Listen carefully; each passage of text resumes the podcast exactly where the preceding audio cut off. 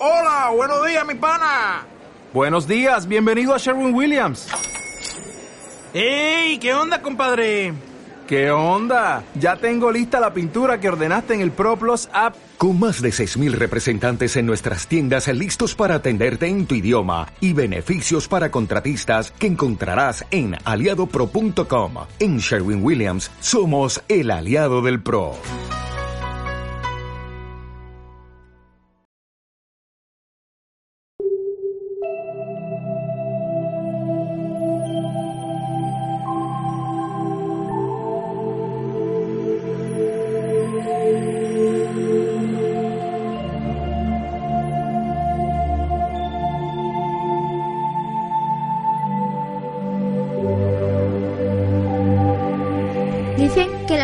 Formas de vida fueron las bacterias. Es difícil comprender cómo algo tan pequeño ha podido evolucionar hasta llegar a algo tan inteligente como lo somos los seres humanos. ¿Inteligentes? Bueno, ellas no tienen manías, ni tampoco usan teléfonos, lo que hace que me pregunte, ¿y de verdad es necesaria la inteligencia para que pueda existir la vida? Es curioso, que nosotros sigamos necesitándolas a ellas, aunque ellas jamás nos han necesitado a nosotros. Mmm, da que pensar. Hola a todos, mi nombre es Aaron y hoy es 14 de abril del 2013. Bienvenidos seáis a este que ya es el tercer programa de nuestro Mundo Podcast. Un podcast en el que hablaremos de ciencia y cultura en el lenguaje de los niños, pero para todos los públicos. Comenzamos.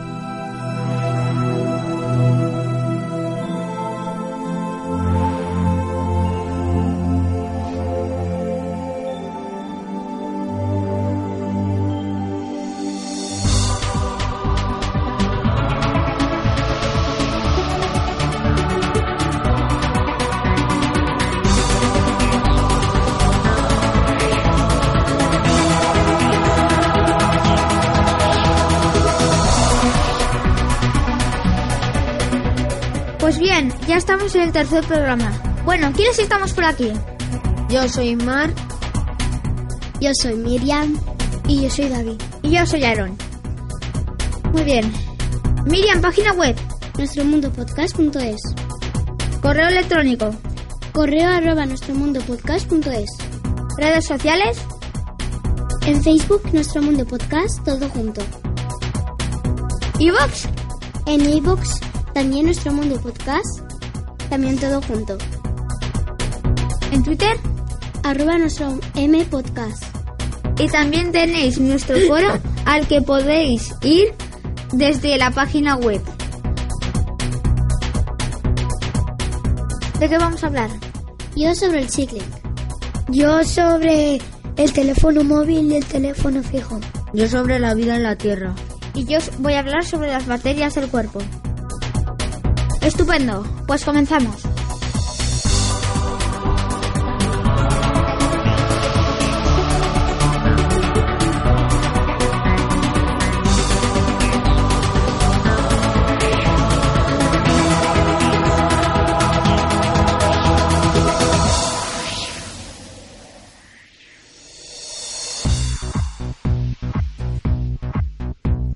El chicle o goma de mascar. Hace 9.000 años, en el norte de Europa, ya se utilizaba una resina de abedul. Y parece ser que fueron los mayas los primeros en mascar la savia de Mandilcara zapota. Pero vayamos a la goma de mascar, o chicle, tal como lo conocemos en hoy en día.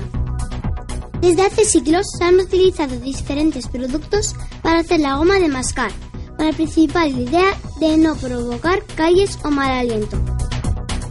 El presidente mexicano Antonio López estaba en Nueva York ayudando al inventor Thomas Adams.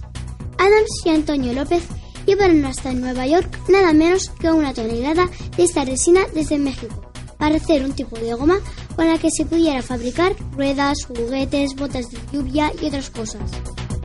Pero al final la goma que crearon resultó demasiado blanda para hacer lo que habían pensado. Al no conseguir los resultados que esperaban, se olvidaron de hacer la goma que querían. Pero, ¿qué podían hacer con toda aquella goma que no servía? Adam se metió un poco de la goma que habían fabricado en la boca y le gustó lo blando y suave que era el masticar. Pensaron que añadirle sabor a aquella goma podría ser un producto a que le gustase a la gente, y así fue. En 1869 la goma de mascar empezó a venderse con el nombre de Adams New York Cragging Am. Y por cierto, se empezó a vender en farmacias. En los años siguientes fueron saliendo otros tipos de chicle, como el de menta o con convertura de caramelo o chicles para facilitar la digestión. Hoy en día hay chicles de todas formas, colores y sabores. Entre marcas más famosas están Trident, Obrit, Bubalú, Clicks, Happy Dent, Lent y Trex. ¿Preguntas? No, no.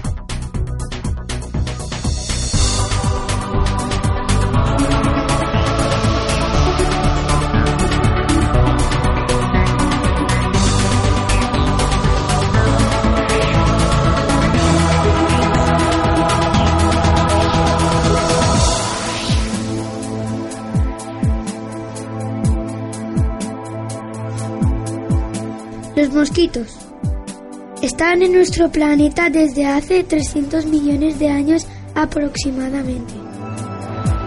Y hay más de 3.000 especies de mosquitos. Mosquito y mosca son palabras sinónimas de algo molesto y es que los mosquitos nos vienen molestando. Desde que el ser humano tiene memoria y no solo nos molestan, también nos transmiten enfermedades. Tanto los machos como las hembras se alimentan del néctar de las plantas, los zumos de fruta y otros líquidos de origen vegetal. El mosquito hembra necesita el hierro y las proteínas de la sangre para poner sus huevos.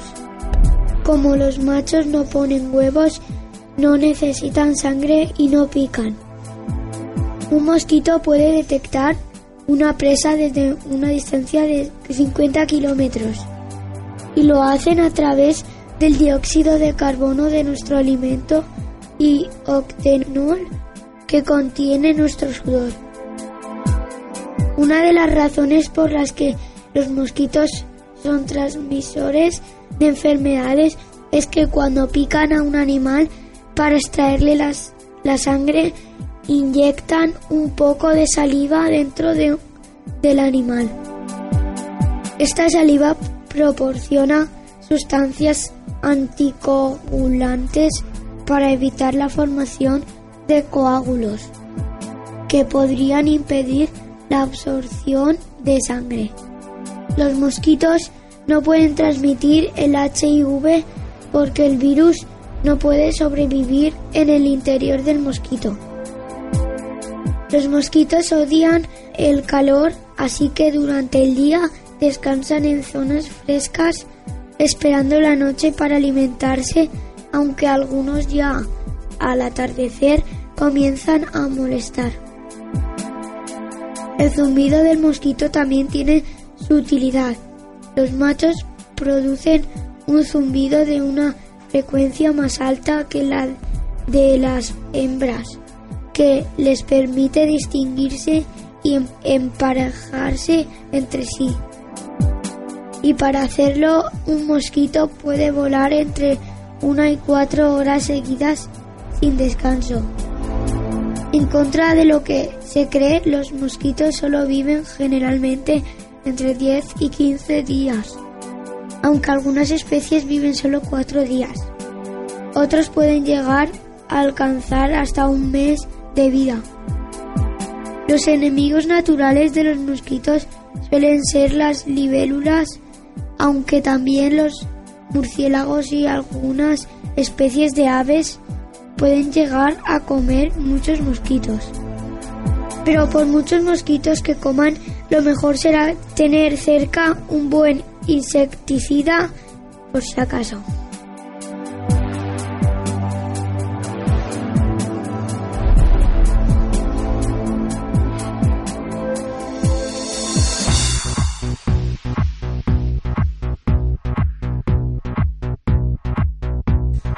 La vida en la Tierra. La vida en la Tierra se formó hace 4.600 millones de años y cerca de mil millones de años después ya habían seres vivos. Los restos fósiles más conocidos son de hace 3.800 millones de años y demuestran que ya había bacterias y organismos sencillos formados por una sola célula. La actividad volcánica era intensa y los gases que liberaban las erupciones formaban la atmósfera primitiva que aún no contenía oxígeno. Ninguna de las formas de vida que hoy vive nuestro planeta hubiera podido sobrevivir a esos gases letales. El lento enfriamiento del planeta permitió la condensación del vapor de oxígeno y la formación de un océano primitivo que recubría gran parte del planeta. Pero los primeros seres vivos fueron las bacterias, que eran capaces de vivir sin oxígeno, porque este gas todavía no existía en la atmósfera primitiva. Poco después comenzó la evolución y aparición de diferentes bacterias que eran capaces de realizar fotosíntesis. Esta nueva función permitía a estas bacterias fijar el dióxido de carbono en la atmósfera y liberar oxígeno. Pero este dióxido de carbono no se quedaba en la atmósfera porque era absorbido por las rocas ricas en hierro. Hace 2.000 millones de años, cuando se oxidó todo el hierro de las rocas, el oxígeno pudo empezar a acumularse en la atmósfera.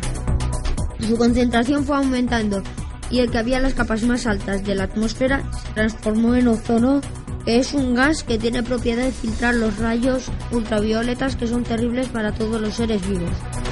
Después de esto hubo una verdadera explosión de vida.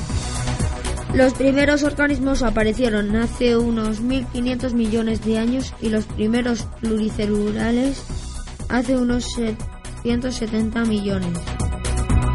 Cuando la capa de ozono alcanzó un espesor suficientemente grande, los animales y vegetales pudieron abandonar la protección que proporcionaban los mares y océanos y no mucho después colonizar el resto de la Tierra.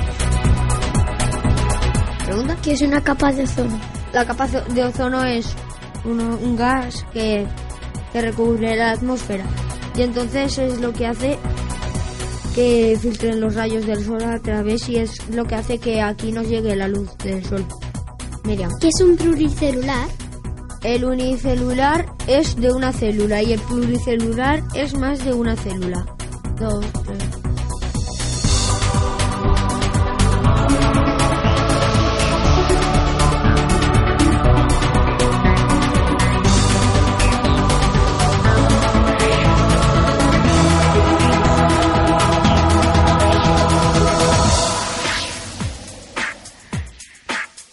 ¿Qué es un virus? Un ser vivo tiene que nacer, reproducirse y luego morir. Los virus por sí solos solo nacen ni mueren. Y como no tienen metabolismo propio, necesitan una célula a la que infectar para crecer y evolucionar. Por lo tanto, son parásitos. Un virus es un organismo que se copia a sí mismo en el interior de las células que ataca, que pueden ser animales, vegetales o bacterias. Son verdaderamente pequeños y no se les puede ver sin un microscopio electrónico. El virus más grande es más o menos del mismo tamaño que la bacteria más pequeña. Todos los científicos dicen que los virus han existido de los primeros pasos de la vida en la Tierra.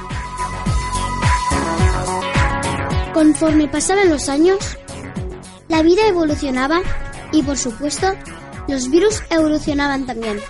Los virus se fueron adaptando a los cambios en la Tierra, progresando lenta pero efectivamente, aprendiendo cómo cambiar su material genético para encontrar nuevas células que infectar. Básicamente hay tres tipos de virus. Virus animal, virus vegetal y virus bacteriano. El tipo de virus se basa en el tipo de célula al que puede infectar.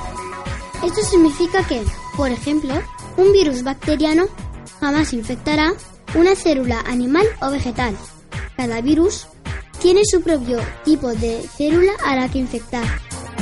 Algunos de los virus más peligrosos son la viruela, el SIDA, o la gripe porcina, entre otros muchos. La gripe es una de las enfermedades respiratorias que afecta a la nariz, garganta y los pulmones. A diferencia de otras infecciones respiratorias, tales como el catarro común, la gripe puede causar enfermedad severa y complicaciones peligrosas para la vida. La fiebre, el dolor de cabeza, cansancio, tos y otros síntomas indican que puedes haber cogido el virus de la gripe y si no te cuidas, las cosas se pueden complicar hasta llegar a la pulmonía.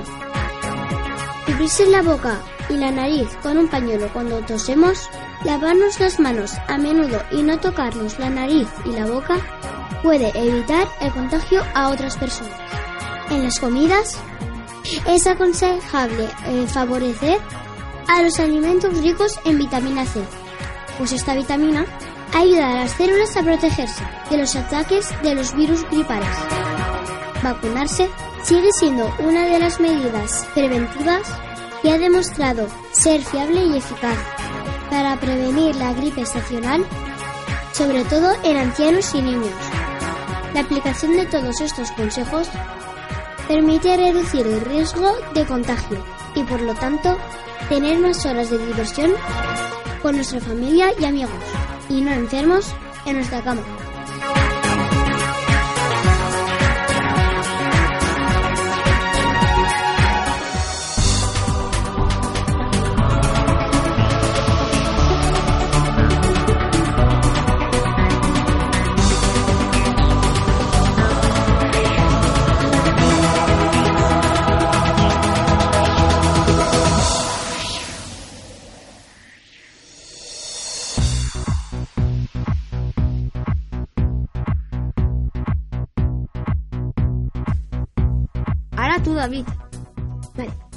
La historia del teléfono fijo.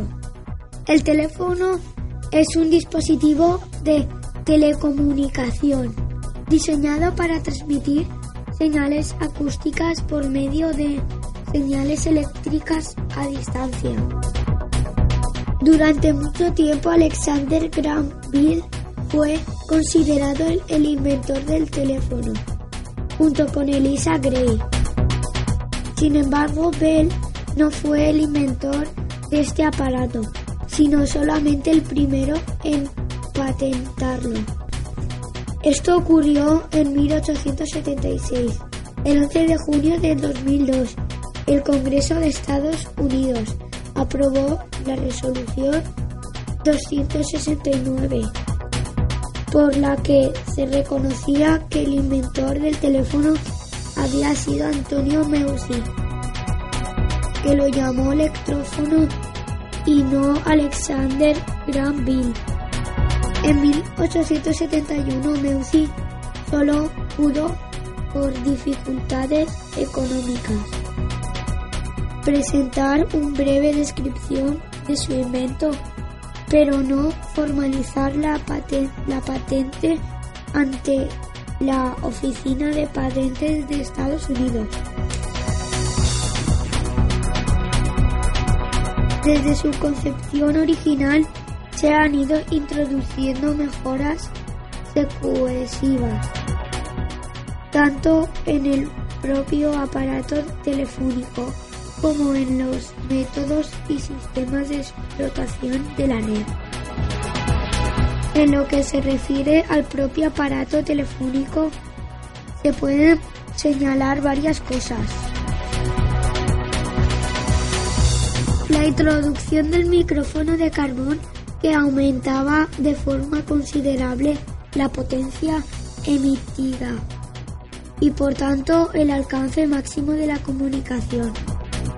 El dispositivo anti-local Link para evitar la perturbaci- perturbación en la audición causada por el ruido ambiente del local donde está instalado el teléfono. La mar- marcación por pulsos mediante el denominado disco de marcar. La marcación por tonos multifrecuencia. La introducción del micrófono de elec- Electret o Electret. Micrófono de condensador prácticamente usado en todos los aparatos modernos, que mejora de forma considerable la calidad del sonido. El teléfono convencional está formado por dos circuitos que funcionan juntos.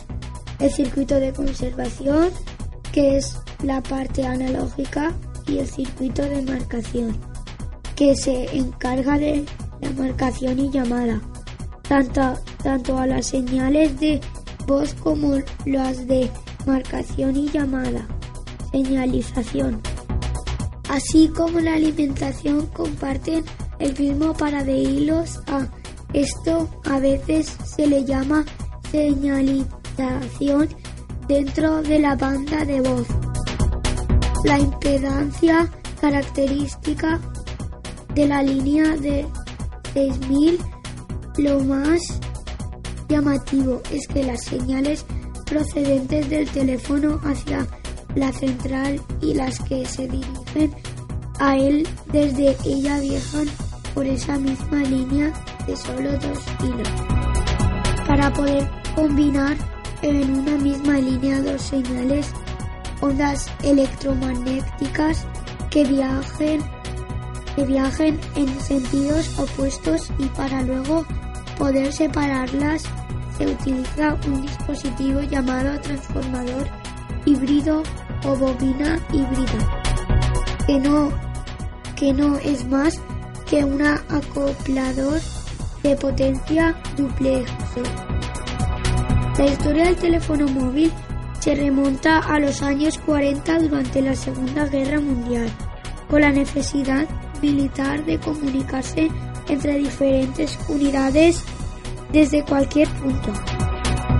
Es aquí donde empieza el estudio y se crean los primeros aparatos que serían lentamente mejoradas en radio de cobertura, tamaño, peso y sobre todo precio, llegando a convertirse a partir de los últimos años de los 90 en un aparato de primavera necesidad para cualquier persona de la sociedad moderna.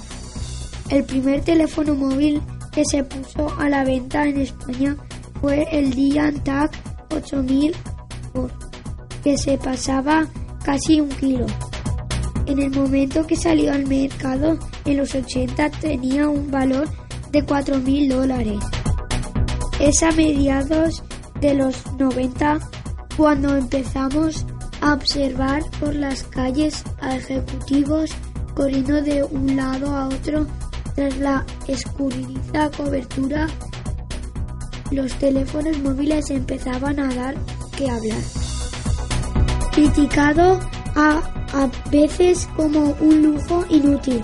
Lo cierto es que en pocos años aparecieron modelos muy asequibles como el Alcatel On Touch Ace o el Nokia 3210, infiltrándose en nuestras vidas poco a poco, hasta el punto de sentirnos aislados de nuestro entorno familiar, profesional o social y nos falta el dichoso aparatito. Esto ha supuesto, sin darnos cuenta, un cambio radical en nuestra personalidad, ritmo y estilo de vida en menos de 15 años. Hoy en día el teléfono móvil no solo sirve para hablar con otras personas, podemos visitar, las, podemos visitar páginas web, mandar imágenes o vídeos propios a cualquier lugar del mundo, enviar mensajes escritos o de voz e incluso mantener vídeos, conversaciones antes solo ya soñadas en películas de ciencia ficción. Además, la telefonía móvil es también un distintivo social si observamos la fiebre tecnológica generalizada por hacerse con los últimos y más lujosos modelos.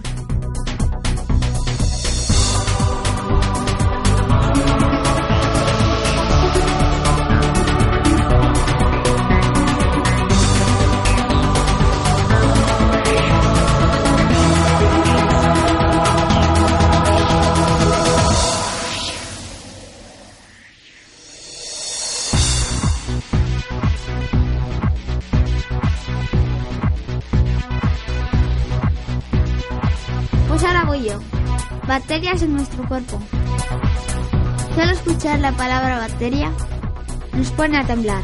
Es cierto que muchas enfermedades se deben al ataque de las bacterias, pero no todas son malas. También hay algunas como las conocidas bacterias beneficiosas, que están en los alimentos probióticos que nos dan un sinfín de beneficios para nuestro cuerpo. Estas bacterias beneficiosas se encuentran sobre todo en los intestinos, tanto en el delgado como en el grueso, pero sobre todo en el colon. Estas bacterias son las que conocemos como flora intestinal, son las encargadas de que hagamos correctamente la digestión y aprovechemos al máximo los alimentos que comemos. Estas bacterias son las responsables de impedir que contraigamos infecciones intestinales por un mal aprovechamiento de los alimentos, además de ser una estupenda forma de prevenir enfermedades. Muy importante que comamos alimentos probióticos. Estos son los que tienen bacterias beneficiosas que nos ayudarán a repoblar la flora intestinal y que perdemos todos los días debido a nuestro ritmo de vida y estrés. Esta pérdida de defensas hace que en muchos casos seamos más sensibles al ataque de las bacterias nocivas para la salud. Los probióticos se encuentran sobre todo en los lácteos. Y no solo es importante conseguirla, sino también mantenerla. Y para ello debemos de dotar de alimento a las bacterias que la formarán. El número de bacterias, virus y hongos que hay en nuestro cuerpo es muy superior al número total de células que lo componen. Desde que nacemos, la conexión de las personas con el mundo que nos rodea es microbiana. La alimentación, las caricias, los juegos infantiles, toda actividad física y biológica hace que consigamos la microflora que cada persona necesita. ¿Para qué sirven? Está claro que para darnos vida. No se puede entender la vida del ser humano sin bacterias.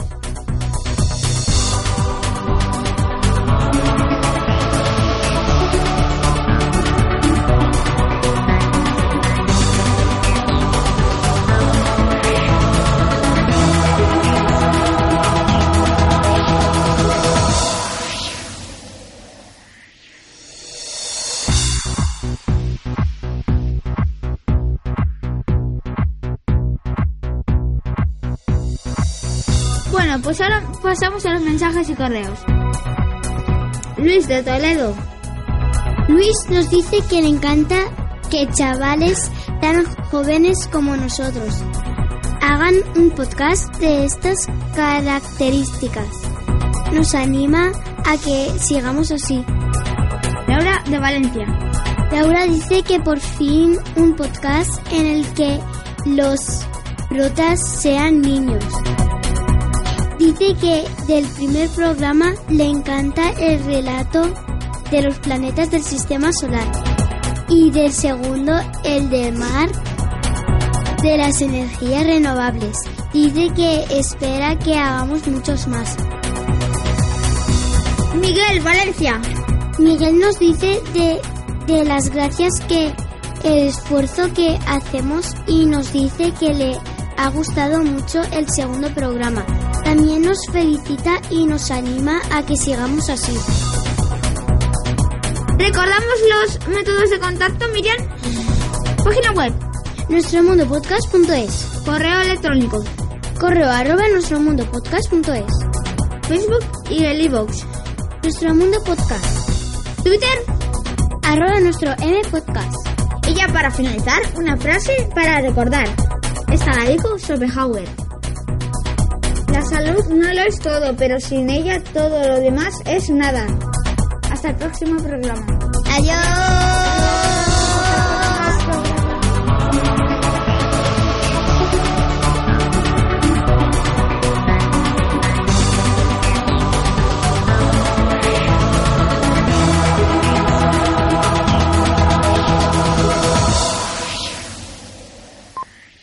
comienzo? Jope, otro por... Espérate. Ahora voy a... Nada, tranquilo, da igual. No. Un forro, como el que tengo en la chaqueta. A ver, También tenéis... ¡Ay! Vale, ¿y de qué vamos a hablar? zapota. Pero vayamos a la goma de mascar o chicle, tal como Tío, La pero que sí que son idiotas. Papá, en esa época también estaba la cucaracha. Pues claro. Pues me tienen sí, también el poco. antepasado del conejo. Y del cocodrilo. ¿Qué? ¿Qué quieres, hombre? Vale, ahora comienzo, ¿no? La vida en la Tierra, ¿así? La vida en la Tierra. La vida en la Tierra se formó hace... me... Espera, me estoy mequeando a mí mismo.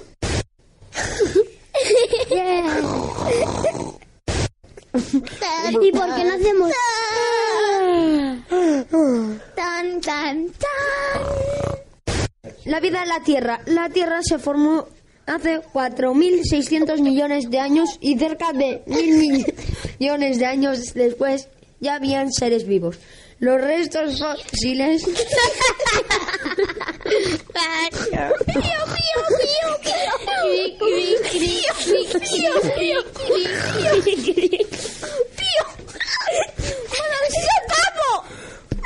y otro más. La vida en la Tierra. La Tierra se formó hace Pío, pío, pío, pío, pío, pío, pío, pío, pío, pío, pío, pío, pío, pío, Me imagino este diciendo "Oh, ¿Qué con Mira qué miedo. Vale, vale. La vida de la Tierra se formó hace 4.600 millones de años y cerca de mil millones de años. Pío, pío, pío, pío. Ha dicho anos. Tengo un ¿Tienes millones de anos? Yo Acciones formaban la atmósfera primitiva que aún no contenía oxígeno. Formaban la atmósfera. Pío, Es pío, que, pío. Pío, pío, pío, pío, pío, Es que me imagino-. Es que me imagino a un hombre volcán tirándose un pedo. El lento enfriamiento del planeta permitió la consideración del vapor. Con el, el lento enfriamiento del planeta permitió que la condensación. Ah, No me mates, Tori. No, no hay que hacer ruido. Pero ahora estamos parados. Iancillo. Unicelular. Iancillo. Perfecto de la cabeza al calzoncillo. ¿Te he roto la espalda? Esto por las tomas falsas. Les lo pregunto. Metabolismo propio necesitan una célula a la que infectar. Los virus por sí solos solo nacen y mueren. Y como no tienen metalo- metabolismo y como no tienen metabolicismo propio, ne- ¿Queréis decir que se podría crear un dinosaurio a partir de su ADN? Durante mucho tiempo Alexander Graham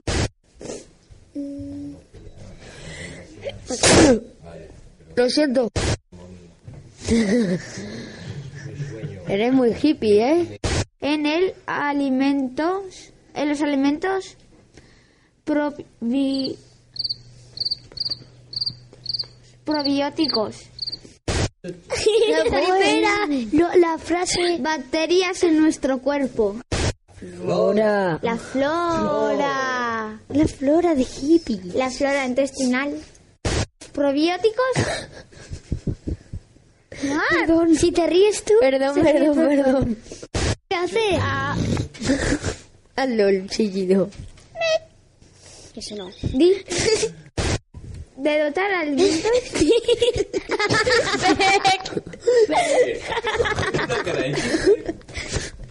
Se pone. Te voy a coger.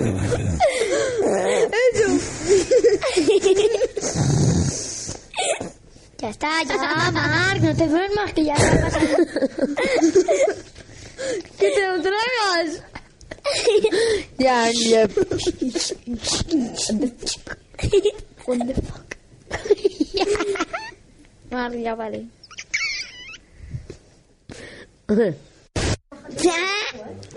Está contado. Hace mm, lo de pero es un cerdo. Déjame. Me despacho, vamos. Otra vez. Eh, déjame a mí los cascos. ¡Qué ¿Eh? marrón! ¿Qué coño? Que no es tuyo. Ni tuyo. Ni tuyo. Te clava un cuchillo. Que se lo voy a dar a tu padre, que lo tenía tu padre. ¿Quieres papá?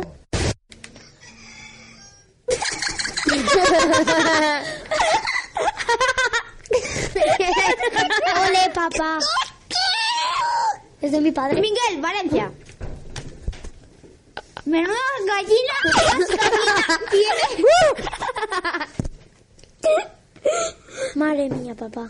¡Es bueno! Ahora ha sido tú. Menuda gallina más gallina. Tú eres un gallina.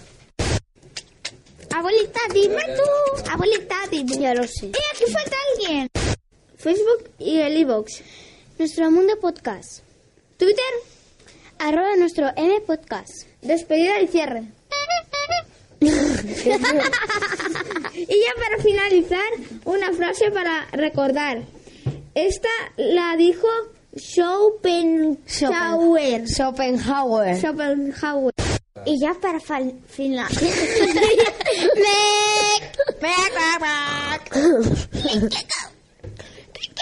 es que hemos liado, has dicho no sé qué, no sé qué.